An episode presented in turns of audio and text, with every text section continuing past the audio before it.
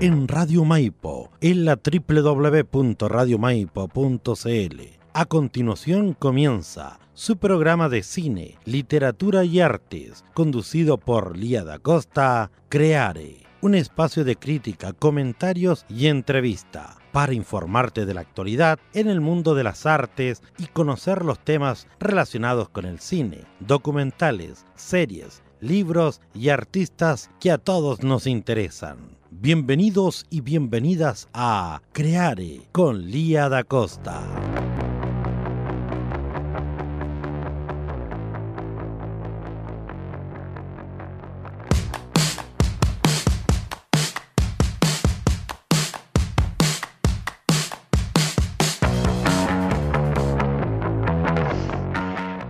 Tardes, queridos auditores. ¿Cómo están hoy día? Estamos el día viernes ya. Día viernes.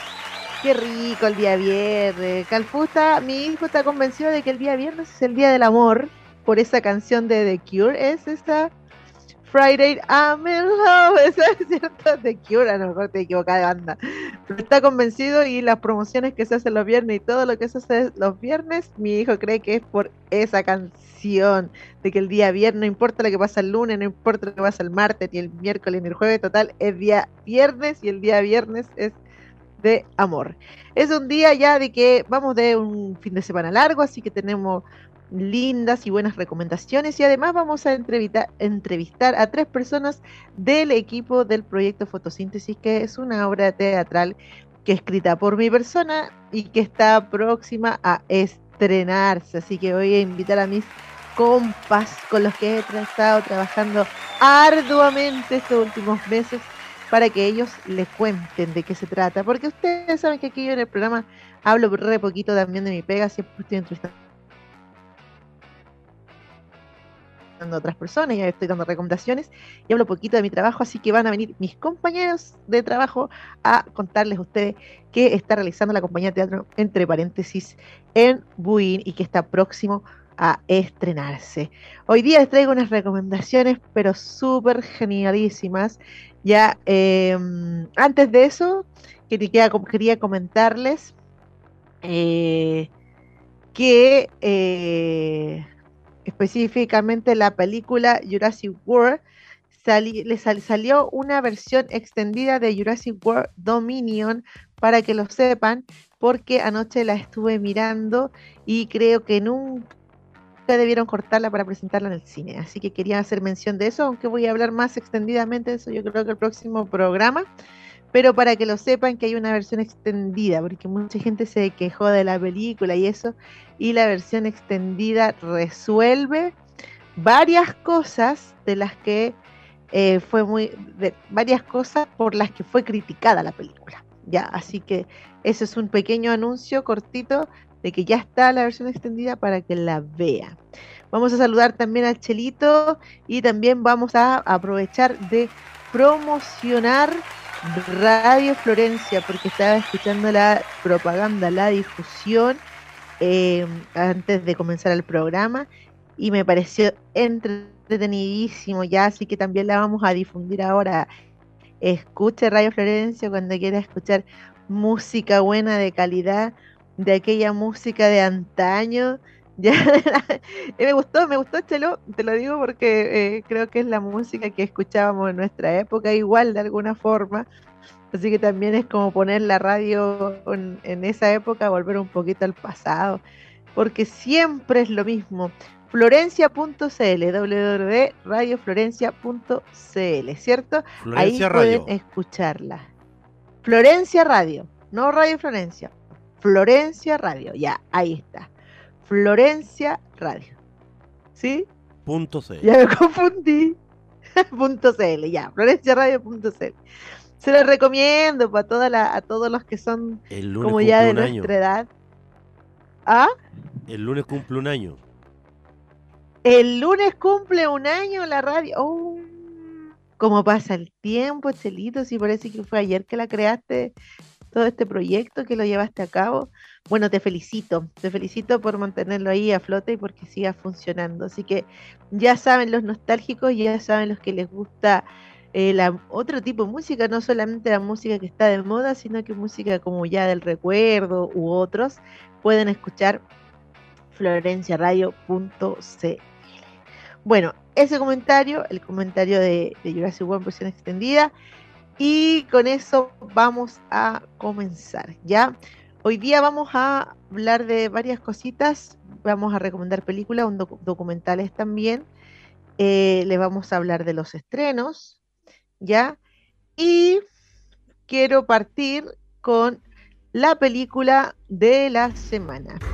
La película de la semana que voy a compartir y comentar con ustedes es la película Presa, ya que parece que acá llegó como la presa, creo, no estoy segura si llegó como presa o la presa, pero es una película que la pueden ver en Star Plus, ya también a su vez la pueden descargar.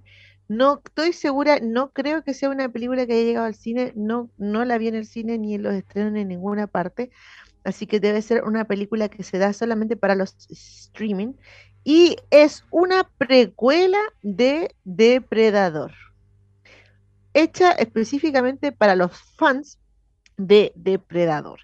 Me gustó mucho, yo publiqué también en las redes sociales de Creare una un collage de fotos que la comparaba con Terminator y la comparaba también con Alien ¿ya? Y a mí me gustó esta comparación, me pareció apropiada.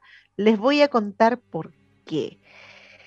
Bueno, Depredador ha tenido un montón de películas, ya, eh, cinco películas para ser exactos, eh, y ha, tenido películas buenas y unas no tan buenas, ya, también está Alien versus Depredador también entre esas películas, donde se combinaron dos franquicias, ya, y, pero los fanáticos de la original, los que son realmente fanáticos de la original, con, donde actúa Arnold Schwarzenegger, ¿ya? y mm, aparece, ¿cierto? Aparece todo su pelotón ahí peleando con Depredador y termina él siendo el último sobreviviente y descubre las debilidades de este depredador que no es otra cosa más que un extraterrestre que se dedica a cazar eh, criaturas por el universo. Ya, eso es lo que hace, busca a las criaturas más fuertes y las caza, así como es un cazador furtivo así, que va y busca y colecciona. Ya. Y en el planeta Tierra se encuentra con eh, este pelotón de soldados, ¿cierto? Y termina peleando con Arnold Schwarzenegger. Una película clásica del año 80. Yo creo, no estoy segura si es de los 80 los 90, creo que a finales de los 80. Clásico, la música, clásica música de la época. Ya yo creo que la dieron en la tele mil veces. Cada vez que la dieron, me acuerdo mucho de mi tío Leo con esta película, porque cada vez que la dieron, mi tío Leo estaba viendo esta película. Bueno, les cuento que había una cosa muy interesante que me llamaba la atención de esa película, además de lo taquilla y popular que podría haber sido. Y creo que también hay un libro de la película, no estoy segura.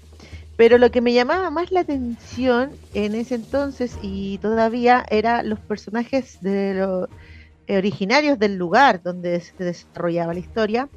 Una de ellas era una mujer, ya que hablaba de que mm, de que en ese lugar esto ya había pasado antes y esta, este extraterrestre era conocido como una figura mitológica de, del lugar, ¿ya?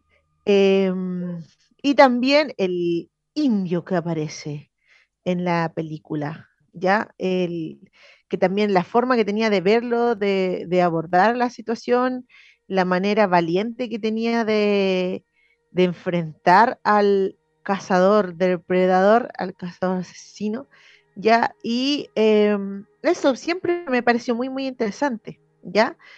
También en una de las películas, no estoy segura si es la primera, aparece también un arma antigua de, de la época de la época así como del 1700 y tanto, aparece un arma de esa época en una de las naves espaciales, no me acuerdo en qué episodio, qué película.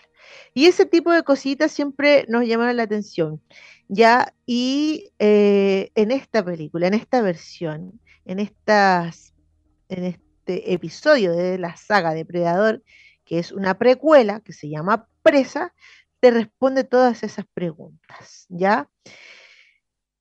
Se trata entonces de eh, la llegada de este cazador al planeta Tierra, pero en la época en la que eh, los indios americanos, específicamente acá aparecen los comanches, ya eh, vivían tranquilamente, ¿cierto? Y ya estaban llegando los colonos, los colonizadores invasores de sus territorios y tenían ciertos enfrentamientos con ellos, pero como que los conocían poco, ya, o sea, como que recién empiezan a darse cuenta los pueblos originarios acá de la, por ejemplo, de, de que mataban a los búfalos solamente para traficar las, los pieles de búfalo, o sea, recién empiezan a notar que hay un hay, alguien está matando a los búfalos y hay un tráfico de pieles, eh, y recién empiezan a entender como las armas que, de fuego que las traen los, los colonos, y ellos em, están en ese momento de la historia, cuando llega acá el depredador, ¿ya? La protagonista de la historia es una mujer comanche que, que es guerrera, ya así como onda janiqueo, así, como una mujer comanche guerrera que, em, que quiere desafiar también a su, a su propia tribu, ya, y hacerse valer ella como mujer y guerrera dentro de sus capacidades y habilidades. Entonces aquí lo que nosotros vemos en esta película es a los Comanche enfrentando al depredador y cómo su cultura, su, conocimiento bélico, su conocimiento de defensa, le, eh, lo aplican a pelear con este depredador. ¿Ya? Y como esta mujer comanche tiene que demostrar su valor, su valía, ya con enfrentar a este cazador porque podría, porque ellos tenían como una costumbre y podría ella haber enfrentado un león, haber enfrentado, eh, o sea, no un león, un puma, porque en ese, lugar habían pumas. Eh, podría haber enfrentado a los mismos humanos colonizadores, ya, para ella mostrar su valor, pero le toca, le toca enfrentarse al depredador, que en ese instante ellos lo ven solo como una como una figura mitológica, o sea, como una criatura mitológica, un ser que viene, que llega, que desaparece, que tiene poderes, etc. Entonces podemos ver a los comanches enfrentando a este depredador, cómo lo van abordando, cuáles son sus estrategias de sobrevivencia que le permiten ganarle. Y la película es muy entretenida, muy, muy, muy entretenida, ¿ya? Y de verdad, sí, yo eh, apoyo que la comparen con estas grandes mujeres como Sarah Connor, ya, o la, hoy no me acuerdo cómo se llamaba el personaje de la Sigourney Weaver en Alien, pero que comparen eso con, con estas películas. Ahora, mucha gente habla como que del feminismo forzado, de que las películas tienen que tener una mujer, que bueno, eso no es nuevo, ya no es feminismo forzado, porque no es nuevo tampoco, ya, o sea, ya en, la época de esta misma película de Depredador de Arnold Schwarzenegger, ya estábamos viendo, como bien digo, Terminator o Alien, o películas de terror también, donde las mujeres eran las últimas sobrevivientes y enfrentaban al asesino, enfrentaban a la amenaza y, y ganaban. Ya no es una cosa como de ahora. Y eso me gustó también de esta película porque representa este personaje femenino representa a la mujer como la mujer pelea. No es una mujer que adopta características masculinas para la guerra, sino que es una mujer que con sus características femeninas, ya con, su aprendizaje, con su conocimiento, con su propia forma de razonar, ya ella enfrenta a este depredador. No es una imitación del hombre, sino que es la mujer como, ¿por, qué, una mujer comanche puede ganarle al depredador. Interesante, entretenida, unas, unas peleas ahí que son genialísimas. Me gustó la estética, bonita la película. Es una película, yo leí ahí que era una película latinoamericana, me llamó mucho la atención eso. Lo estaba viendo en lo estaba viendo en la descripción de la peli. Eh, y a ver si lo encuentro. No, ya parece que ya me salí de ese, de ese ítem de, internet. Eh, pero eh, creo que era latinoamericana, me llamó la atención, pero tengo que corroborarlo, no estoy segura, así que no se lo voy a, no, no les voy a decir que es así porque no estoy segura. Pero sí, también, si la van a ver, les recomiendo que las vean en Comanche, porque también está en inglés, está en español, en los idiomas que uno les pone siempre en Star Plus, abajito, está en eso, pero si ustedes se meten a los extras, ya en la película, porque siempre aparecen trailer, extra y aparecen como otros ítems, si se meten en los extras, está la versión completa de la película en idioma original comanche. Y eso me parece genial. Ahora, esto de que sea mujer no es revolucionario, no es novedoso, es genial, pero no es novedoso, pero sí es muy genial que hayan hecho la película completa en Comanche y que los que están peleando con el depredador sean pertenezcan a un pueblo originario. Eso sí es revolucionario y por eso aplaudo esta película de ciencia ficción que, eh, que está hecha para ser muy taquilla, pero que aún así dentro de esta noción tiene varios aspectos que son interesantes de analizar y de ver. Así que esa es la primera recomendación de esta semana, es la película de la semana, La presa o presa de la saga Depredador, la cual pueden ver en Star Plus este fin de semana. Véanla, por favor, por favor. Bueno, lo otro que les quería mostrar era el Mi País Imaginario, que ya lo hablé, lo mencioné la semana pasada, pero ya se estrenó. Eh, aprovechen de verla esta semana, este fin de semana, porque estos documentales que se estrenan en el cine no suelen estar mucho tiempo. En el Cinemark tiene un horario así reducido, son solo tres funciones al día, 12, 12 y tanto, después a las 7 y después en la noche. Y en el Cine Hoyts solo está en La Reina, pucha que me da lata.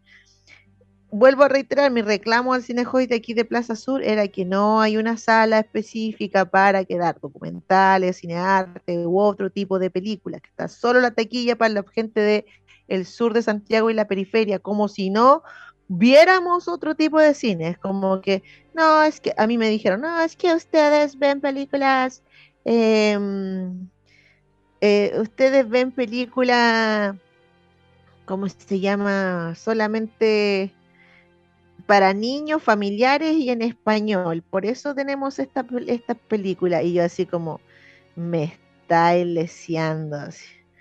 Esa fue como mi respuesta. Se hace porque somos de la periferia, porque somos del sur de Santiago. Ya ese es el único tipo de película que vemos. O sea, me, no sé, me, me enojé. La verdad es que me enojé, no me podía creer. Pero ya puse el reclamo, ojalá funcione, etcétera. Bueno, en fin, esta película, Mi País Imaginario, la pueden ustedes ver en el Cine Hoyts, el Cinemark, en horarios reducidos, como les digo, y solo La Reina, pero también las están dando en los centros culturales. Ya yo me comprometo, porque lo tenía y se me perdió, se me extravió, pero me comprometo a publicar en el Instagram de Creare me comprometo a publicar todos los horarios y todas las funciones en, los, en qué lugares van a estar mi país imaginario para que la vean. Ahora, para los que no estuvieron la semana pasada, ¿qué es, es mi país imaginario? Bueno, es un documental ya del, del, de Patricio Guzmán, que ha sido galardonado por, por su trilogía de eh, la cordillera de mis sueños, el botón de nácar, ya, y la otra, no me acuerdo cómo se llama la otra, pero son tres documentales que ha hecho a lo largo de su vida con mucha pasión, con mucho, con mucho ahínco, ha tenido muchos encontrones, porque él también, esos documentales en un tiempo estuvieron prohibidos, en Chile no se podían exhibir, los exhibió la red, etcétera. Y ahora este documental es un documental sobre el estallido social y sobre el proceso constituyente. Ahora, yo pienso que es súper interesante verlo. Esto, es esto fue una especial, tuvo una función especial en el Festival de Cannes. Ya, y creo que este es el momento, antes de que vayamos a votar el 4 de septiembre, es el momento para ver esto y analizarlo. Es un documental serio del estallido social. Han hay varios documentales del estallido social, algunos súper buenos, unos no tan buenos. Hay, hay algunos, hay unos que todavía están en proceso, que se están haciendo y todavía no se estrenan. Ya, pero este de una persona como Patricio Guzmán, que parte su narración diciendo, por ejemplo, que él no creyó estar nuevamente en una revolución, es algo que se necesita y se debe ver. Así que me comprometo a publicarlo porque se me perdió ahorita, pero me comprometo a publicar los horarios y los lugares donde los pueden ver. Por ejemplo, em, en Centro Cultural de San Antonio va a, estar, va a exhibirse el 18 de agosto.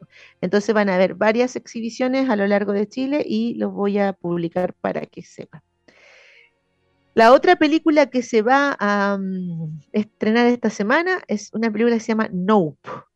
Ya es que yo no sé nada de la película, pero la recomiendo o vayan a verla porque actúa el Steven Young, que es em, Glenn de, The Walking Dead, ya, eh, y también estuvo en la película Minari, que estuvo nominada al Oscar, y también actúa el Daniel Kaluuya, que también estuvo nominado, y su película también estuvo nominada, la película Huye. Entonces, la película se llama Nope, Nope, o Nope. Bueno, los, ustedes van a ir al cine y le van a leer el cartel como Nope.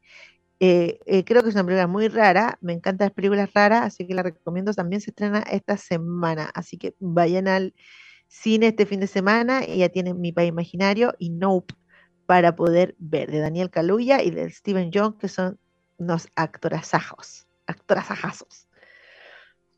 Em, un documental que recomiendo de parte de mi amigo Cristian Christie, ya que él me dijo que había que verlo, había que verlo sí o sí, este documental de Jeff Bridges, ya, que se llama, eh, el documental se llama Living in the Future's Past, viviendo en el futuro del pasado. Ya así se llama, viviendo en el futuro del pasado. Este documental es de National Geographic. Se promociona el documental como si fuera ecológico, pero mi amigo me sopló por ahí que en realidad no es ecológico, sino que es eh, un documental filosófico. Ya es un documental filosófico. ¿Quién es Jeff Bridges? Jeff Bridges es un actor genialísimo, de, los más buenos. Eh, a ver qué película le podía mencionar de Jeff Bridges para que para que para que lo recuerden. A mí me gusta mucho una de vaqueros de él que actúa con Matt Damon, eh, que se llama The Grift me encanta esa película, pero ahí ya está, ya está viejo también. Es Tron, él salía en Tron, pero cuando era jovencito actuó en Tron, que es una película que está dentro de un, de un videojuego. Y también, bueno, tiene unas películas de amor ahí con la Barbara Streisand, pero es un actor súper reconocido e importante de Estados Unidos. Ah, de Estados Unidos. Y no es Lebowski. A ver, déjame ver si es el que actúa de Lebowski. Estoy casi seguro que él es. Sí, pues él es el gran Lebowski. Él es, él es Jeff Bridges, ya, un gran actor. Así que recomiendo este documental, ya que es del National Geographic, por lo tanto lo pueden ver en Disney, pero también está en Netflix, ya viviendo en el futuro del pasado tiene que ver con la ecología, sí habla de los procesos que estamos viviendo del cambio climático, em, de la crisis climática en realidad que estamos viviendo, más que cambio climático es una crisis climática, pero luego se transforma en un documental eh, filosóficos de análisis y eso que a los que les gusta hacer eso, bueno, a los que les gusta filosofar y analizar, ahí tienen un buen documental para ver este fin de semana. ¿Y qué estará haciendo este caballero en este momento? Para que vayamos a la otra sección. ¿Qué está haciendo Jeff Bridges? Ya, ¿qué está haciendo Jeff Bridges? Él está haciendo ahora una serie documental, es una serie que se llama The Old Man y que va a estar en em, Disney. Ya es una serie que va a estar en Disney y se va a estrenar próximamente en septiembre. Se trata de un ex miembro de la CIA que tiene problemas con su pasado, o sea, ya también está hablando, ah, actuando de un hombre mayor en que se tiene que reencontrar con el trabajo que él tuvo en su juventud y también ver cómo esto lo va eh, desarrollando y cómo va enfrentando también la vejez en torno a su trabajo. Ya esta serie está, va a estar en Disney, se va a estrenar en septiembre y eso es lo que está haciendo Jeff Bridges ahora, aparte de este documental que vamos a ver. Así que ahí ya tienen harto panorama para ver. Yo tengo pendiente la eh, ver este documental. Miren la cantidad de premios que tiene para los que están mirando el, el Facebook, se van a dar cuenta que tiene una cantidad enorme de premios, ya, y hay que verlo. Así que esa es la recomendación de parte de Christian Christie para ustedes en torno a los documentales. Y nos vamos a la nostalgia film de esta semana. Mira, se me ha, me topado con American Psycho en distintas circunstancias. Me preguntó un compañero de teatro, me preguntó, oye, American Psycho, es buena, ¿qué onda esa película? Eh, me, la mencionó otra persona y también le pregunté a mi amigo, le dije, oye, ¿qué, película podría mencionar en Nostalgia Film? Y me dijeron American Psycho. Yo no sé si está renaciendo American Psycho, ahí no sé si hay una un renacimiento de popular de esta película, no sé qué está pasando, pero me he topado varias veces con la película en distintas circunstancias y la quiero recomendar. Esta es la Nostalgia Film de esta semana. Esta película salió en el año 2000, está protagonizada por Christian Slater. Ya, este, este actor, chiquillo, ustedes saben que es un actorazo, o sea, yo no, ni siquiera tengo que, eh, ni siquiera tengo que explicarles lo bacán que él es, ¿ya? Ni siquiera tengo que decirles Hoy este, eh, Christian Bale, perdón. Este Christian Bale, no les puedo decir lo bacán que es Christian Bale porque todos lo conocen, ¿ya? desde chiquitito lo vimos en la película mm, Sol Naciente, ya cuando tenía, ¿cuántos años ahora tenía? Unos 14 años. Después lo vimos en, en distintas performances, entre ellas American Psycho, unas películas que, que ya lo empezaron a hacer notar se mandó un cambio de, físico que dio para hablar y todavía da para hablar para la película El maquinista. Ya eh, ha sido nominado muchas veces al Oscar y ha ganado un montón de premios.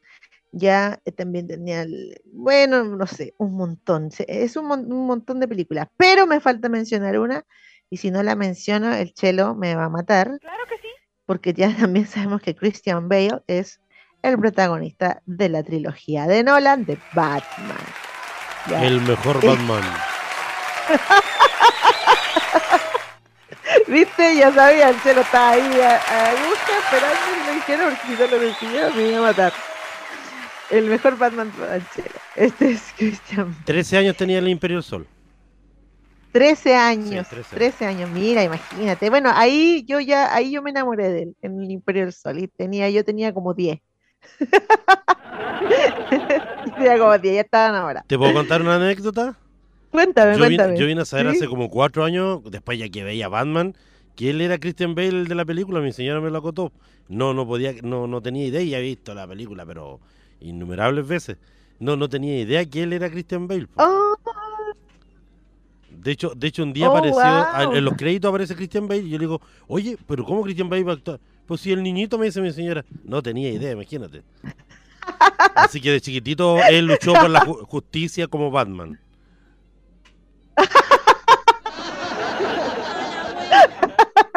de chiquitito estaba luchando por la justicia ahí en, el campo de concentración, ahí en Sol Naciente y loco.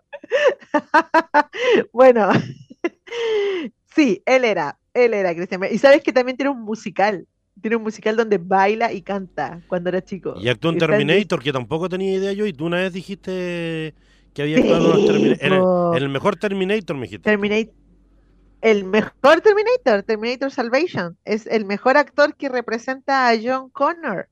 El mejor, yo, el mejor John Connor que he visto, no hay otro igual que él, que Christian Bale. y tenéis que verla, Chelo, te va a encantar, se llama Terminator Salvation. Sí, la he visto, pero yo, tú sabes que yo soy pajarón y, no me di cuenta que era Christian Bale en el momento que la vi, porque la vi así como a la rápida. si tú solo tienes ojos para Batman, solo tienes ojos para Batman. para nada más.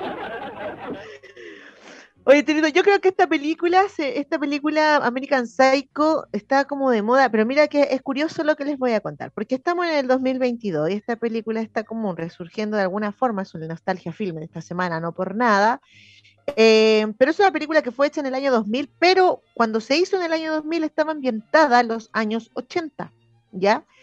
Eh, entonces aparecen muchas referencias de los años 80, cómo se vestía la gente, las aspiraciones que tenía, el modo de, ver el mundo, ya eh, tiene que ver, muestra el lado oscuro y perverso del neoliberalismo norteamericano, ya, y, muestra mm, la ambición, la codicia, es una película fuerte, y él obviamente es psicópata, pero como psicópata, él puede vivir súper bien su vida normal, ya incluso es un exitoso empresario, etcétera. Eh, y la coca que estaba a la orden del día ahí, la cocaína en ese momento. Entonces, es una película ambiental en los años 80. A lo mejor por eso, ahora en este momento está volviendo a, hablar de la película, porque em, los años 80 han regresado fuerte, así como en cuanto a la moda, la música, la música de Stranger Things, por ejemplo, y Stranger Things mismo, que está en los 80, ha pegado fuerte. Entonces a lo mejor por eso también se está viendo American Psycho, pero ojo, no vayan a confundir que crean que esta película fue hecha en el año 80. No, esta película fue hecha en el año 2000, pero estaba ambientada en los años 80 y en ese tiempo que su ambientación fuera en los años 80 no era tan llamativo como es ahora ambientar algo en los años 80.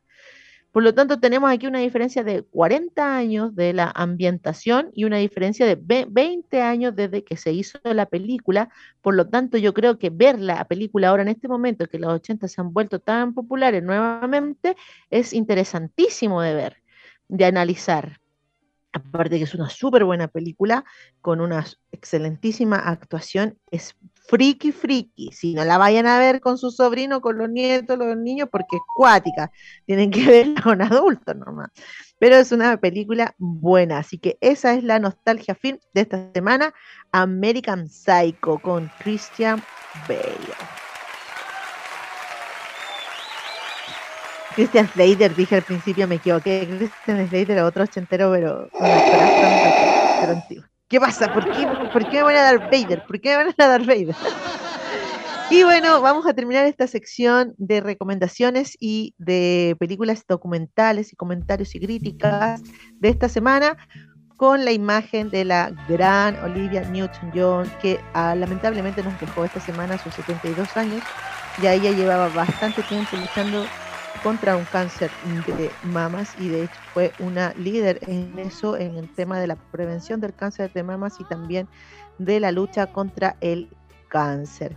Así que en la sección de esta semana del score y la música soundtrack de esta semana vamos a mm, homenajear a Olivia Newton-Jones por medio de la música de Grease Brillantina. Así que estamos escuchando de fondo la voz de la Olivia Newton-John en una de las canciones que más me gusta de la película y siempre la canto, aunque no me alcanza la voz como cantar como ella, pero siempre estoy cantando esa canción.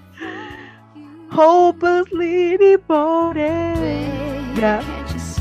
O sea, Soy devota de una esperanza. Esa es la letra de la canción y le hago un homenaje a la gran Olivia Newton-John, que la verdad es que como niña crecí viendo esta película Gris Brillantina.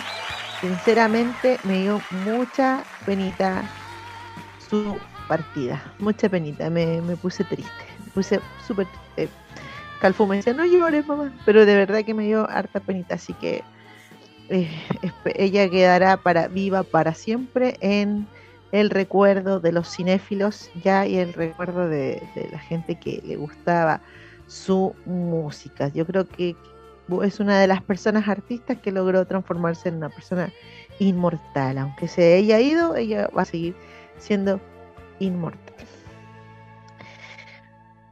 Bueno, Chilito, con esto terminamos esta sección de esta semana de recomendaciones y críticas de película. Y eh, nos vamos a ir a unas entrevistas. Ya vamos a entrevistar a mis compañeros. Oye, es que yo debo decirlo con mucho orgullo que eh, estoy trabajando con pura gente talentosa y con mucha pasión en el arte. Ya vamos a recibir en este programa a Marcel Dupin, quien fue representante de Patricio Mans y que también él, eh, bueno, también Dupin su apellido, eh, que también está encargado de hacer unos eventos geniales y grandes en, todas partes, ya con artistas chilenos, músicos chilenos de, de peso, como Inti y ya entre otros, él nos va a contar un poquito de todo lo que él desarrolla y está trabajando con nosotros. Tenemos el orgullo de trabajar con él en nuestro proyecto. También vamos a estar aquí con Maximiliano Pérez, ya compositor que también ha compuesto para varias obras de teatro, además ha lanzado discos, EP, ya, eh, y tiene unas canciones que a mí me encantan, que ya quiero que las vuelva a grabar y ojalá poder tocarla en todos lados. Y también va a estar con nosotros Pablo Ferrada, pero parece que él va a entrar un ratito más tarde. Yo orgullosa de estar con estos compañeros en el proyecto Fotosíntesis, así que le damos la bienvenida y un fuerte aplauso a estos grandes personas del arte. bienvenido Maxi, bienvenido Marcel, ¿cómo están? Eh, bien, creo. Eh, ¿Se me escucha a mí? ¿Se me escucha? ¿Se escucha? Sí, te escucho súper bien. Ya, perfecto. ¿Te escucha, Marcel, te escucha un poquito lejos? Sí, lo que pasa es que voy manejando, eh, pido las excusas correspondientes, pero puedo hablar por altavoz. Eh, y es porque ah, voy, de hecho, a trabajar. Oye, ya, entonces eh, voy a hacer el. Cuéntanos un poquito, por ejemplo, tú dices, voy a trabajar. Yo le estaba hablando a nuestros auditores sobre la pega que tú haces. Cuéntale un poquito a dónde vas y, qué, estás haciendo para que sepan más o menos cuál es tu labor. A ver, bueno, en este minuto estoy, bueno, trabajando con ustedes, por supuesto, en, en fotosíntesis, un trabajo que me tiene súper contento y emocionado, porque es un bellísimo trabajo. Pero a la vez también eh, estoy trabajando con, música, en otro teatro, con cine y etcétera. Entonces, muy bonito y muy rico. La, eh, me gusta mucho lo que hago en realidad. Corro de un lado para otro, pero muy rico. Oye, así, aprovecha el tiro de preguntarte, para que tú eres, eres productor, productor de también esta obra y productor de, eventos musicales también, em, y también estás, ¿cierto?, produciendo el documental de Patricio Mans. Entonces, me gustaría, si puedes, contarnos de qué se trata el rol de productor ya en la creación de una obra artística, porque muchas personas no lo saben. Cuéntanos cómo, el productor está infiltrado en esto de la creación de la cultura y el arte. ¿Cuál es su labor ahí? lo que pasa es que eh, el productor está inserto en nuestro país en más que todas las ramas eh, audiovisuales, más que en el teatro. En el teatro no, la figura del productor no es muy, muy conocida aún. eh, generalmente el productor es el que administra los recursos técnicos, humanos y financieros. Esa es como la descripción técnica de, un productor. Pero también, así como administra, eh, también vela porque la idea original de un proyecto artístico se lleve cabo de la manera que fue concebida. Esa es como la, la figura del productor. En los conciertos también la persona que se ve, por ejemplo, que, que tiene que, que, contratar al artista, el que hace el vínculo de relaciones públicas. Esa es como la figura de un productor en realidad. Oye, y, y la creación, porque, bueno, yo tengo la experiencia de trabajar contigo y ha sido genial en esos términos, en el término de que se respeta mucho la creación, se respeta mucho al artista, pero también desde tu parte Em, como productor también has tenido una visión artística y una y has hecho parte también de la creación. Eso, por ejemplo, podríamos asimilarlo como la producción ejecutiva, lo que se llama producción ejecutiva en el cine, por ejemplo, hollywoodense o a, gran escala. O sea, la, producción ejecutiva tiene más bien que ver con eh, la ejecución del, del proyecto en sí, es decir, de la toma de decisiones el productor ejecutivo es cuando el director entra en conflicto con, con algún área, el productor ejecutivo es el que toma la decisión. Es como la, en cierto modo, la visión objetiva de lo que debería y no suceder con el resultado de un proyecto. Cuando hay una, una incertidumbre sobre algo, cuando alguien dice esto me parece y otro dice esto no me parece, y hay una disyuntiva, el productor ejecutivo que decida. ¿Cuál de las dos es como la decisión salomónica? Es el que decide cuál queda y cuál no queda.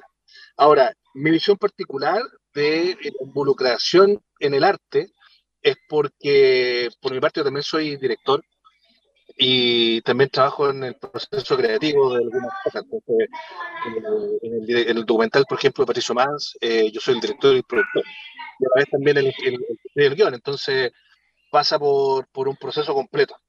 Eh, y es por eso, en cierto modo, que también respeto el proceso creativo del otro cuando trabajamos en conjunto y, y tratar de ser lo más eh, el dejar ser, en cierto, para que el, artista pueda desarrollar lo que, lo que concebió.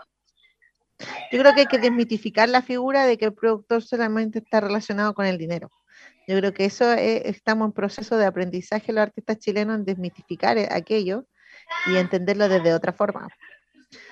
O sea, claro, el productor el, que vela porque los recursos, la, la parte administrativa se, se, O sea, mira, para empezar, un buen productor se tomó el que no le sobra plata y le falta plata dentro de un presupuesto. Si el presupuesto está bien hecho, no debería faltarle ni sobrarle plata. Es como esa la, la, la premisa.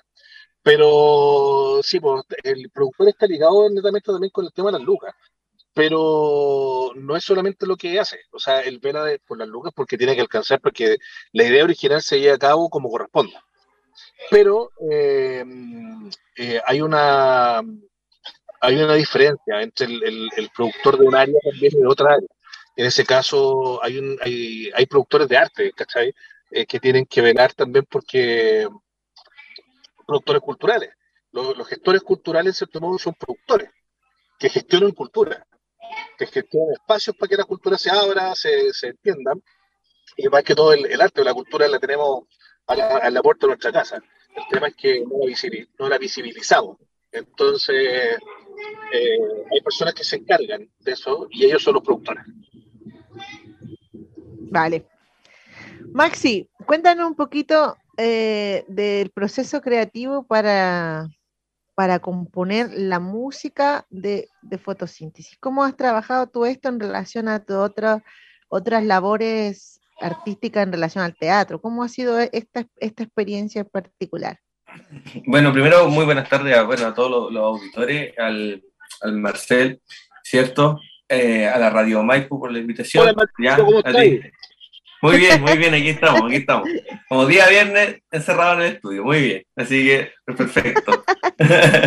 Oye, eh, bueno, sobre tu pregunta, eh, ha sido una experiencia bastante enriquecedora, ya, porque yo he trabajado harto, harto años desde mi adolescencia haciendo música para teatro, ya, pero eh, primera vez que me siento con todas las herramientas, ya,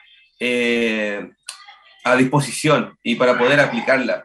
y poder aplicarla en un, trabajo en conjunto con, mucha gente y de forma muy profesional. Por lo tanto, ha sido muy agradable de, ese aspecto, o sea, eh, solamente eh, preocuparme de, la música eh, y que todo lo otro demás funcione aparte, ya el tema de la actuación, el guion, la dirección, la producción, todo funciona de, una forma que es, bien, es muy agradable trabajar así de esa, de esa forma, ¿ya? Y eso te permite eh, desde la parte creativa, soltar un poco y dedicarte 100% a crear. Pues, y es de ahí donde eh, ha sido una experiencia que voy trabajando ya desde el verano, la, la creación de esta, de esta música, y, y, me ha permitido trabajar tranquilo y poder desarrollar muchas de las ideas que he ido adquiriendo durante mi tiempo como músico. Uno nunca deja de aprender, por lo tanto, siempre que hay algún proyecto nuevo, a aplicar algo, que, algo nuevo que aprendiste o, y, o lo que hacía antes lo voy a hacer mucho mejor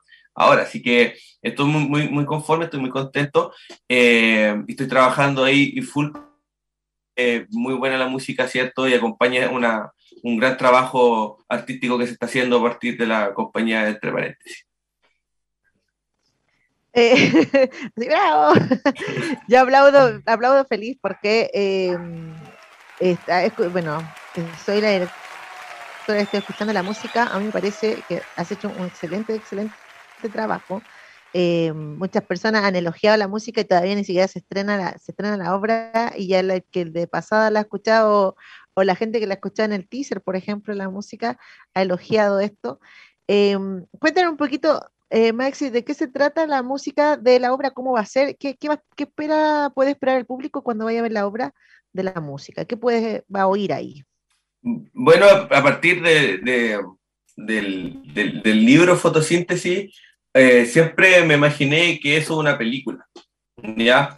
Por lo tanto, cuando se me invitó a este proyecto y que iba a ser una obra de teatro, yo siempre lo pensé, la música desde como componer música para, para películas.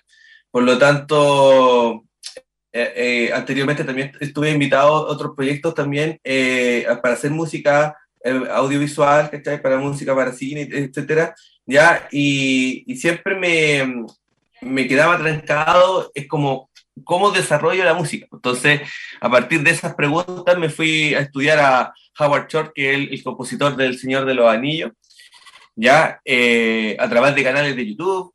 Y, y me di cuenta de que que sí, porque uno tiene que planificar la música en sentido a los personajes, ¿ya? Y una de las partes de los personajes mismos es a través de las emociones que eh, estos personajes eh, dejan, en, en, este caso van a ser en, el escenario, ¿cierto? actuando, ¿cierto? Como teatro.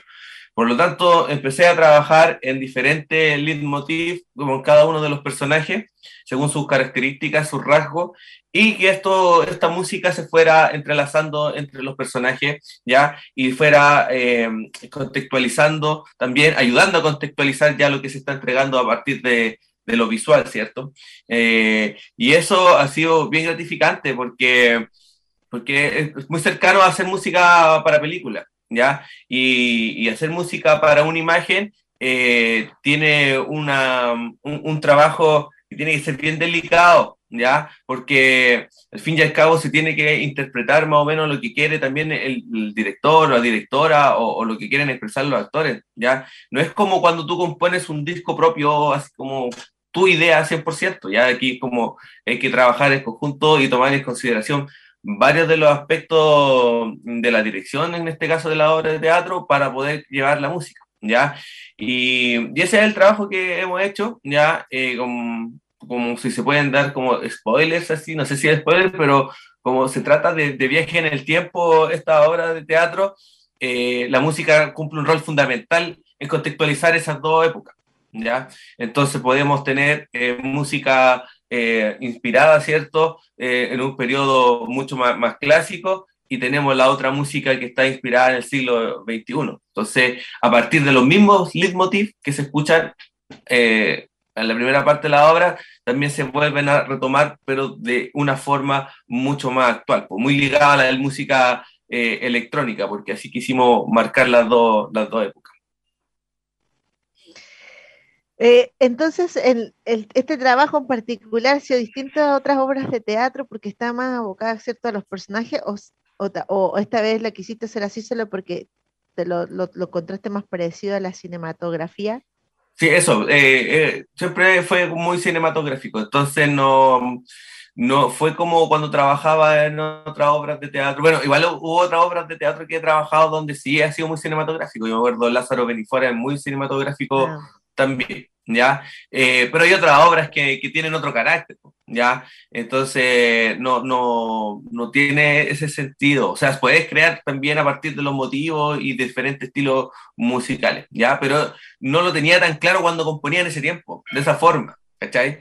Entonces eh, una vez que, que, lo fui aprendiendo y ahora lo estoy colocando en práctica hace un, par de, de años, eh, muy diferente, muy, muy, muy, muy, muy, muy diferente a componer músicas para situaciones, ¿cachai? A componer música para una obra completa de una forma, eh, ¿cómo se llama? Conceptual, ¿cachai? Y que tenga mucho sentido. O sea, lo más probable que el, que el auditor no, no, no, se dé cuenta de eso o sea, y no sea consciente de eso. Ya les pasa cuando ven películas, el auditor no, no nosotros cuando vemos películas, eh, conocemos la, la, música, nos queda más de algún otro motivo, ya eh, grabado en la cabeza, porque son como los motivos principales de, de, las películas, pero al final, si tú le ponías atención a las películas, eh, esos mismos motivos, por ejemplo, de Star Wars, ¿ya? Eh, pam, pam, para, pa, pam, pam, para, pa, pam, pam, para.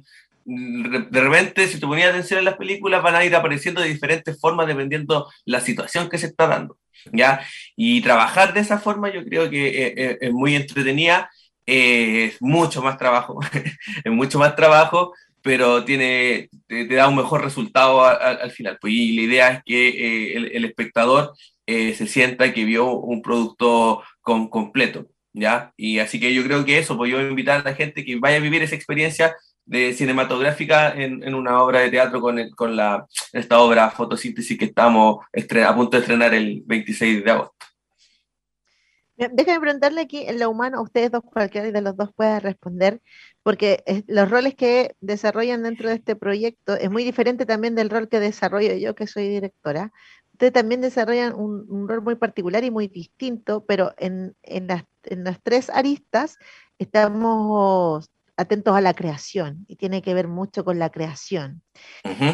¿Qué, piensan ustedes de esta, eh, del arte teatral en general respecto de esa calidad humana, de recursos humanos que se tienen que adaptar? Porque en el fondo yo me adapto a tu trabajo, tú al mío, yo al de Marcel, Marcel al mío, en temas humanos que pueden opinar o decir, también pueden referirse si quieren a este proceso en específico, pero que pueden decir acerca de las relaciones humanas y artísticas que se crean en un proyecto como este. Em, no sé, yo voy, puedo empezar. voy a empezar yo. Eh, bueno, siempre va a ser complicado trabajar con gente, ¿ya? Eh, siempre, siempre, siempre, siempre, siempre van a haber ponderantes, ya, porque, porque el ser humano es un ser complejo, ya, pero la cosa cambia bastante cuando ese ser humano es consciente del rol que cumple dentro, la función que cumple dentro de, del, del, proyecto. En este caso, es montar una obra de teatro, ya.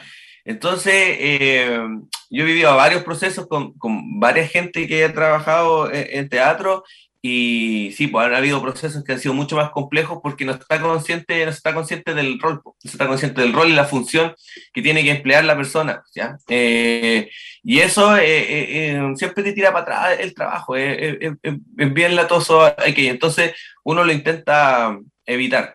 Afortunadamente, cuando los proyectos se, se pueden financiar y ahí se puede contar con la gente eh, profesional, la cosa cambia eh, radicalmente, como yo te decía anteriormente. Entonces, eh, lo, que nos permite es que cada uno cumple su rol, o sea, yo voy y cumplo mi rol, o sea, ensayo tres horas, tres horas y media que estamos de repente ensayando y estoy cumpliendo completamente mi rol, no tengo ninguna otra función que hacer, ¿ya? Y cada uno de los chicos que trabajan y las chicas que trabajan tienen lo mismo, entonces ahí se hace mucho más fácil trabajar con, con, con seres humanos, ¿cierto? Desde la forma, desde la forma eh, profesional. Así que sí, pues muy agradecido eh, con aquello. Y eso independiente, sí, o sea, tú por tener un título o no tener un título no te hace más profesional que otro. el profesionalismo va ligado también a la ética, ¿ya? Y la empatía frente a, situaciones con, con, las demás personas. Ya el, Marcel, obviamente,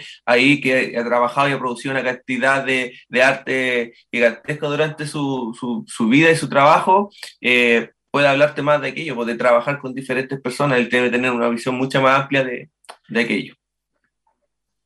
Marcel? Sí, o sea, eh, no sé si más amplia, pero me ha tocado trabajar con mucha gente igual, de distintas, con distintas experiencias, con distintos niveles académicos, eh, académicos insuperables por una parte, y otros no tanto, sin embargo, la calidad humana, en cierto modo, es la que prima frente a una situación extrema en algún minuto. Entonces, eh, el, el Maxi tiene razón. O sea, yo creo que, que las relaciones humanas son súper complejas. El convivir con, con, personas que somos totalmente distintas eh, generan esta, este tipo de conflictos, dificultades en los trabajos, pero que también hacen que eso sea rico, o sea, que, se experimente, que se conozca, que, conozcamos nuestra naturaleza y que podamos a partir de ahí eh, continuar con la creación eh, de, un trabajo. Eh, pero creo sobre todo que la experiencia es lo que da la, todo, o sea, todo en el caso de la elección, de la música, de la producción, de la actuación, creo que la experiencia va dando las herramientas como para poder desenvolverse en la área. Eh, de, igual manera, creo que es súper importante el, el, tema de, de las experiencias colaborativas y cruzadas, eh, porque la experiencia siempre en el mismo ámbito y en la misma parte genera un aturdimiento que, que no te deja, eh, no deja espacio a una apertura a, a, una realidad distinta. Entonces, por ejemplo, eh, hay un compositor polaco de música que a mí me gusta mucho. Bueno, todo esto quiero igual felicitar al Maxi, que creo que la música que hizo es increíble. Está muy, muy, muy bonita. Eh, hay, hay, un compositor polaco que me gusta mucho, que es Simon Presner, que hace las películas de, de, y, otros más. Y el tipo eh, sale de repente con una, unas cosas así como piezas para piano, fáciles, que no tiene nada que ver con la música de película, y después sale con una ópera y al rato después vuelve con 30 películas, así es un tipo que se pasea por un montón de cosas, creo que eso le permite eh, poder reflexionar y darse cuenta de, de, lo que está haciendo, ¿cachai? Y trabajar con directores de cine de Europa, de Norteamérica, de Sudamérica, de África, entonces el tipo tiene una, una pincelada de todo y lo hace todo bien. Ahora, aunque lo haga todo mal, ¿cachai? El tipo tiene, tiene un bagaje de, de, poder decir, bueno, yo he trabajado con un montón de gente y que me ha enseñado y que me permite no solamente trabajar en mi espacio, dentro de mi confort, y decir que esto está, o sea, ¿a, qué voy con esta cuestión? Que cuando uno hace siempre lo mismo, siempre vaya a estar en tu zona de confort. Entonces siempre te va a parecer bien el parámetro que tú tienes de realidad. Por lo tanto, cuando uno se, se, expande y puede conocer a estas personas, como bien el Maxi decía, te, da la, apertura de poder decir, va, hay un montón de otras cosas que se me escapan y que aquí las puedo agarrar y puedo utilizarlas para mejorar mi trabajo. Entonces, de hecho, por lo mismo quiero volver a partir y decir hola a todos, porque parece que no saludé a nadie, Como voy manejando, me di cuenta si había saludado No sé si lo hice, y si no lo hice, pido disculpas y los saludo a todos. Y felicito de nuevo al Maxi por el tremendo trabajo. Muchas gracias. Muchas gracias, muchas gracias. Feliz ahí trabajando en esto. Oigan, y de, de, respecto a lo que tú dices, Marcel, de la experiencia y cierto de la, también de la calidad humana, del, del recurso humano también en el, en el, arte en nuestro país, ¿qué, qué falencias ven ustedes en, en, la labor que nosotros desarrollamos y cómo creen ustedes que podemos suplir esas falencias, así como artistas, las falencias que tenemos y cómo podemos lograr desarrollar esas falencias? O sea, eliminarlas, digamos. O sea, ahora, ahora voy a partir yo, Maxia. Sí, dale más, dale más, dale más. Oye, yo creo que, que, es como volver a tocar el mismo, volver un poquito atrás lo que estás diciendo. Yo creo que eh, con un poquito más de apertura, eh, no hablo de mente porque es como muy chillado el tema, pero el, concepto, eh, sí con una, una, una apertura visual, si se, si se, lleva ese tema, o auditiva por el otro lado, eh, o de lectura también en ese ámbito, creo que, que, salirse un poquito del, del, espacio donde uno está habitualmente te genera un, conocimiento distinto. ¿Cachai? El poder conocer otras cosas te permite crear otras cosas, conocer otras cosas y también poder desarrollarte y resolver ciertas cosas, pues, ¿cachai? Entonces, eh, uno no tiene que tenerle miedo a, a esa instancia, sino a veces más vale observar, callar, aprender y en algún minuto poder aplicar. Exacto.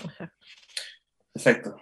Sí, pues, o sea, eh, bueno, esa, esa falencia eh, siempre se van a, presentar en algún, algún grupo de, de, trabajo. O sea, solo hay que eh, tener las herramientas para eh, superarla, ya mejorarla. Y, y, eso va también muy bien, mucho en el líder. Pues en este caso son los directores, los productores, son las personas que, que tienen que conllevar este grupo y tienen que hacer que esas piezas se conjuguen de la forma más simpática. ¿Ya? ¿Cierto? Pensando así como si fuéramos frecuencia, ¿cierto? Hay que hacerlo de la forma más simpática e intentar solucionar eh, esos conflictos. O sea, yo por lo menos, eh, que, que, estoy, trabajo solo aquí en, en, en, en, la música en este, en este caso, también mi proyecto eh, individual, yo estoy seguro que cuando tenga que trabajar con, con más gente, músico, por ejemplo, o, o tenga la oportunidad de esta misma música eh, grabarla con una orquesta, ya y también tiene que, puede tener que eh, estudiar liderazgo para poder llevar a esa gente y que entiendan y funcionen todo en pos a el, el proyecto, ¿ya?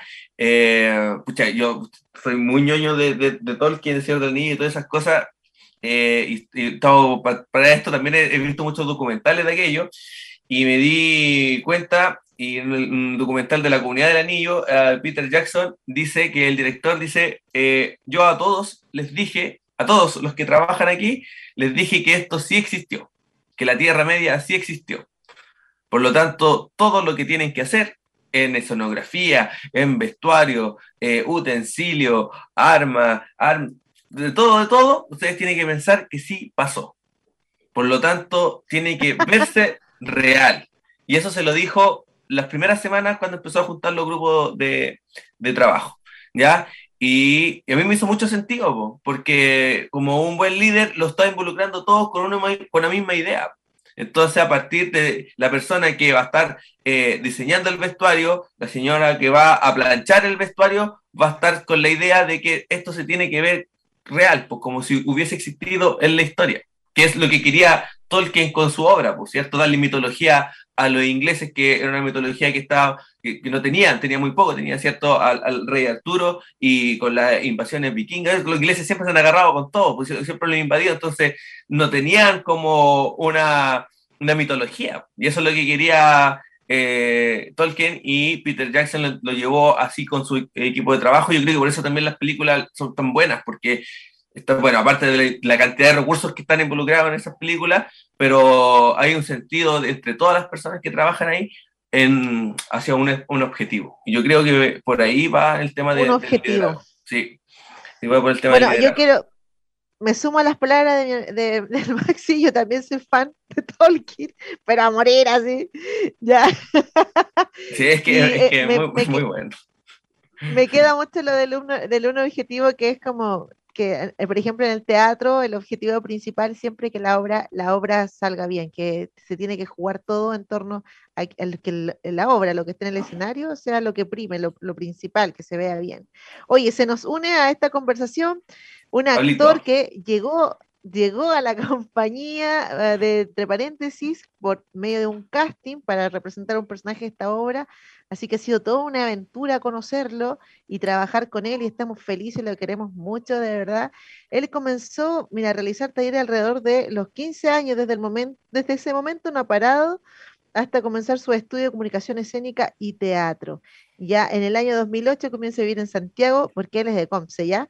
Y completa el programa Teatro Escuela Superior de las Artes de Maipú. De ese momento ha adquirido experiencia en actuación frente a cámara con una compañía de teatro, ¿ya? Y ahora está trabajando con nosotros en fotosíntesis. Así que les presento a Pablo Ferrada. Pablito, ¿estás por ahí? Ahí está, Pablo. Hola, hola, ¿cómo están? Hola, Hola, hola. Tú que, tú que llegaste, ah, llegaste además cuando estaba un poco avanzado el proyecto, eh, cuéntanos un poco que, cuál ha sido tu impresión. Hola Pablo, dice Marcela. cuéntanos un poco cuál ha sido tu impresión y cómo has desarrollado tú eh, ¿Cómo ha sido el proceso de creación y desarrollo de tu personaje a partir de esto, de que llegas cuando el proyecto ya está avanzado, te unes a un equipo que tiene muchos años, ¿cierto? Junto a otros actores que también se unieron. Cuéntanos un poco cómo ha sido tu experiencia tu, y, tu, y tu proceso creativo en este proyecto. Eh, hola, hola. Primero que todo, saludar, eh, pedir las disculpas, que ha sido un día bien loco. Perdón el atraso. Eh, estuve a punto de no llegar, de hecho. Nada, ha sido un proceso difícil, eh, bien condensado, eh, ha requerido igual que, que, me sume con fuerza a su grupo, porque como dices tú, llevan años trabajando, se conocen, tienen un estilo, una metodología, y siempre que empiezo como a, trabajar en una compañía nueva, como que es el, el, primer paso es como sumarse a algo que ya está. Casi siempre son grupos que ya están formados, personas que se conocen hace años, y uno es como el invasor o el extraño, y de a poco uno se va como moldeando, mezclando con ustedes y aprendiendo su ritmo y su forma. Así que en un comienzo fue, fue ese el desafío como, como integrarme a ustedes y aprender cómo funcionaban ustedes. Eh, cosa que ha sido bien, bien rica igual porque, claro, se nota que son un grupo consolidado, que muchos de ustedes se consideran familia, me imagino, por lo que he estado viendo, escuchando y viendo como sus muestras de cariño, eh, cómo se expresan. Eh, y todo aquello. Em, pero nada, ha sido ese el, el, desafío, como sumarme a su ritmo, como, como asentarme, eh, conocer la obra también, como de la nada, como conocer todo este mundo, conocer Buin, no conocía Buin, a empezar, muy, muy de afuera llegué como a la compañía, así que ha sido muy rico conocerles, así que ya los tengo aquí como in my heart. Ah, ah, precisamente lo que tú estás describiendo, Pablo, es lo que estaba hablando Mercedes y el Maxi ah, eh, hace un ratito respecto de, la, de, de, lo que nosotros teníamos que enfrentar como artista y qué es lo que podía enriquecer nuestro trabajo como artista. Y Marcel mencionaba el vivir más experiencia y, vivir desafíos como artista. Entonces, en ese plano está ahí. Súper, súper bien. queridos mira, estamos, mira, estamos llevando casi al final ya de nuestro programa, pero antes de que nos vamos, bueno, qué bueno que alcanzaste a llegar, Pablito. Me gustaría que eh, cada uno de ustedes, de uno, cada uno de los tres, eh, le contara al público y a nuestros auditores por qué tienen que ir a ver Fotosíntesis, que se estrena el 26 de agosto en el Teatro de Buin, del Centro Cultural de Buin. ¿Por qué creen ustedes que la gente tiene que ir a ver esta obra. No sé, ¿para qué parte? Ya, parte, Marcelo. Sí, eh, yo quiero invitar a toda la gente el 26 de agosto al Teatro Municipal de Wayne o Centro, ¿cómo se llama, Jani? Cultural, Centro Cultural de Wayne. Que es un teatro precioso, que, que, que, ese día además va, va, a tener esta obra fotosíntesis de, de Lía da Costa, eh, con una música tremenda del, de, del Maxi y actuaciones como la de Pablo, por ejemplo, que la tienen que, que ver y va a ser una experiencia inolvidable. Así que, nada, pues tienen que ir y el que no va se lo perdió nomás. Así es, el que no se lo perdió nomás. Maxi.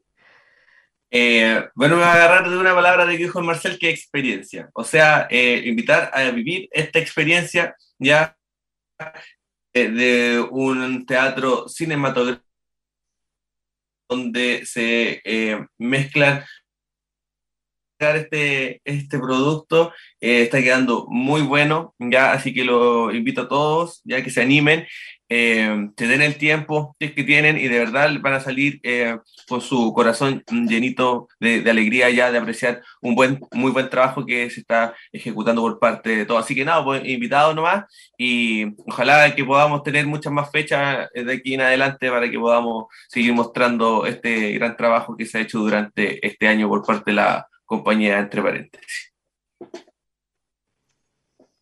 Eh, Maxi, parece que te quedaste pegadito un poquito, así que voy a repetir que dijiste cinematográfico, un proyecto oh, mezclado con cinematografía.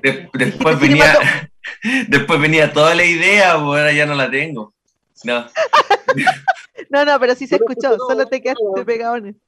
Ah, no, sí, porque es una experiencia cinematográfica, una experiencia que eh, es bien novedosa, eh, por ejemplo, para aquí la gente de, de, de o el teatro que nosotros estábamos acostumbrados también a entregarle, es algo muy, muy distinto. Así que los que ya nos conocen, los invito para que vean esta nueva faceta de la compañía y los que no, pucha, vayan a verlo, vayan a vivir esta experiencia eh, el teatro está bacanísimo, ¿cierto? Por fin tenemos un, teatro a, la altura eh, profesional de, los trabajos creativos que se dan aquí en, la comuna, no solo, por parte de Entre sino de muchos artistas de acá, la, de la comuna que necesitaban un espacio eh, adecuado para poder eh, mostrar su arte. Así que en este caso nosotros los vamos a aprovechar el 26 de agosto, así que los dejo cordialmente invitados y nada, ojalá esta obra pueda salir eh, de alguna gira, algo así, para poder mostrarlo en otros lados también. Y este trabajo que ha sido arduo y gigante de la compañía, entre paréntesis, tenga todo el recibimiento y el elogio que se merece. Gracias, Maxi. Pablito. Sí, sí, sí, antes de que, de que me llamen. Em, nada, invitarle a ver una, como la confluencia de muchos talentos, de muchas mentes, eh, de Maxi, por ejemplo, de Marcel en la producción, de Lía en dirección, en, la novela, en la base de la obra, em, en, la, la, adaptación, ver muchos talentos eh, y de diversidad en el elenco también, gente muy talentosa, de diversas edades, de diversos lugares. De diversas sexualidades, una compañía muy diversa, donde estamos todos dándolo todo eh, y estamos dando lo mejor nuestro. Y espero que se refleje y que lo vayan a ver y que nos den sus comentarios. Eh, y nada, pues siempre es rico terminar un proceso eh, y espero que lo disfruten mucho nomás, que nos vayan a ver y, puedan decir que se emocionaron de alguna forma, que les tocamos su corazón de alguna forma y eso es como el objetivo final, creo yo, como, como expresar algo lindo, que, se lleven algo bonito a sus casas. Así que vayan a vernos, por favor. Eso. Gracias, Pablo. Bueno, queridos, agradecer su... Sí, a mí también que se va a esperar, Pablito. Agradecerle, chiquillos, su presencia acá en mi programa para que hiciéramos este diálogo sobre el proyecto que estamos desarrollando. Creo que es importante que el público de Way lo sepa. También ha sido un desafío para la compañía, entre paréntesis, como decía el Maxi, esto, y yo también se lo he comunicado al, equipo en general, es una apuesta, es, una propuesta que, que, juega con, con el límite entre el cine, ¿cierto? Y el teatro, que, tiene también la rima, que juega con la rima. Entonces, es una apuesta que estamos haciendo, pero como dice el Pablo, le estamos poniendo todo el corazón todo el talento y van a haber mucha diversidad, muchos talentos ahí en el escenario ese día. Así que para el, día 20 va a haber un ensayo con público. Si ustedes quieren asistir a ese ensayo con público, escríbanos a arte entre paréntesis arroba gmail.com. El estreno es el 26 de agosto, donde ustedes pueden reservar las entradas con nosotros, también en el correo o también pueden reservar entradas en el teatro ya del Centro Cultural. Y también vamos, estamos planificando funciones para el 30 de agosto para los estudiantes de WIN. Así que si usted es profe, pertenece a un colegio, escríbanos a arte entre paréntesis arroba gmail.com para ver esta obra. Si la quiere llevar a algún lado, también. Gracias, chiquillos, por participar. Si son de otro colegio, de otra comuna, que también nos escriban. Exacto, y si son de otras comunas y nos quieren llevar, escríbanos también a arte entre paréntesis arroba gmail.com o búsquenos en las redes sociales como Compañía de Teatro entre paréntesis. Agradecido Maxi, agradecido Pablo, gracias Marcel, Chelito, yo sé que estás súper contento de haberlos tenido hoy en este em, programa. Así que un abrazo para los tres y no sé si quieren decir algo más antes que nos vayamos. Agradecido nomás, Agradecidos y vamos a disfrutar el viernes trabajando. Muy bien. nos vemos. Gracias, Gracias. Chao, chao. Chao, con esto nos despedimos de Creare. Nos vemos el próximo viernes a las 17.30 horas en otro programa de Creare para recomendar y para entrevistar grandes artistas. Chao, querido público. Adiós, adiós. Que estén súper. Radio Maipo presentó Creare, un espacio de crítica, comentarios y entrevista para informarte de la actualidad en el mundo de las artes y conocer los temas relacionados con el cine documentales, series, libros y artistas que a todos nos interesan. La próxima semana, en este mismo horario, Lía da Costa volverá con su programa de cine, literatura y artes. Hasta el próximo programa.